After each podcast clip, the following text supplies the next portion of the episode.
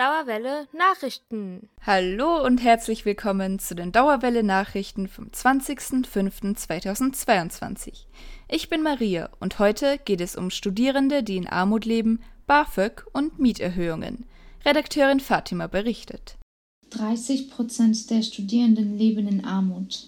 Laut einer Studie des Paritätischen Wohlfahrtsverbandes sind 30 Prozent der Studierenden in Deutschland von Armut betroffen. 79 Prozent der allein lebenden Studenten leben unterhalb der Armutsgrenze. Armut definiert sich in Deutschland nicht über Hunger, sondern über das Haushaltseinkommen und die daraus resultierenden Möglichkeiten zur gesellschaftlichen Teilhabe. Als arm oder armutsgefährdet gelten Menschen, die mit weniger als 60 Prozent des Medianeinkommens auskommen müssen. Das Durchschnittseinkommen armer Studierender liegt bei 802 Euro. Damit liegen sie 463 Euro unter der Armutsgrenze. Und von den 79 Prozent der armen Studenten sind 45 Prozent mit Studienkrediten belastet. Der Paritätische Gesamtverband hält eine Studienkreditreform für dringend geboten.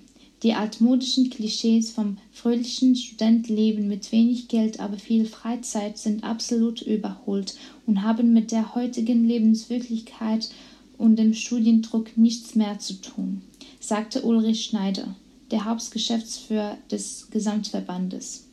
Die aktuellen Reformvorschläge des, der Bundesregierung, die am Mittwoch im Bundestagausschuss für Bildung diskutiert wurden, werden aus Sicht des Verbandes als nicht ausreichend angesehen.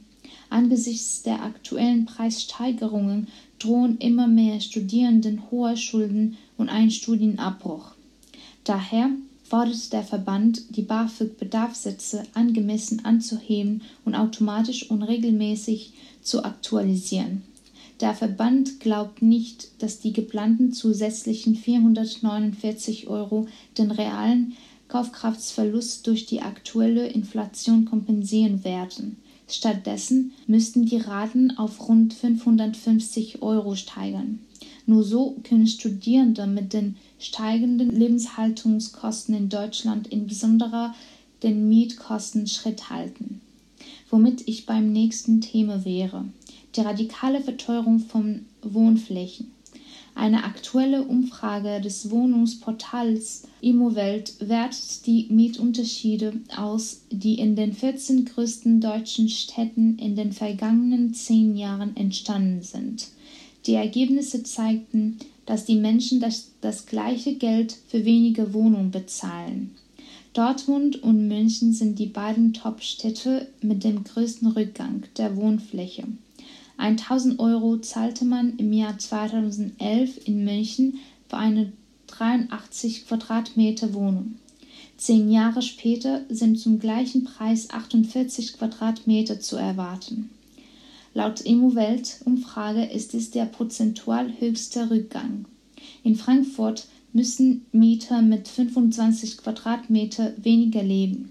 Immowelt stütze sich bei den Berechnungen auf Angebote, die auf dem eigenen Portal ausgeschrieben und zunehmend nachgefragt wurden. Frankfurt rangiert damit im Mittelfeld des Quadratmeters Verlustes für eine 1000 Euro Wohnung. Für 1000 Euro Kaltmiete bekamen die Menschen dort im Schnitt gerade mal 65 Quadratmeter. 2011 waren es noch 90. In München musste man 2021 mit, mit noch kleineren Wohnungen auskommen als in Frankfurt. Zum Schluss gibt es noch zwei sehr konträre Veranstaltungshinweise. Der erste ist ein Vortrag mit NSU Watch Hessen über den Prozess von Franco Albrecht. Dabei werden nicht nur die bisherigen Erkenntnisse geschildert, sondern auch die extrem rechten Netzwerke beleuchtet, in denen sich Albrecht bewegte. Der Vortrag findet am Mittwoch, den 1.6. um 19 Uhr im Café Kotz statt. Wer heute Abend noch nichts vorhat, kann auch im Café Kotz vorbeischauen, wo ab 22 Uhr die Asta Semesterparty stattfindet.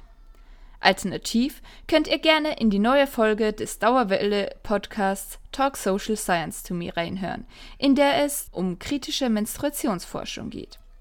Die Dauerwelle Nachrichtenredaktion wünscht ein schönes Wochenende.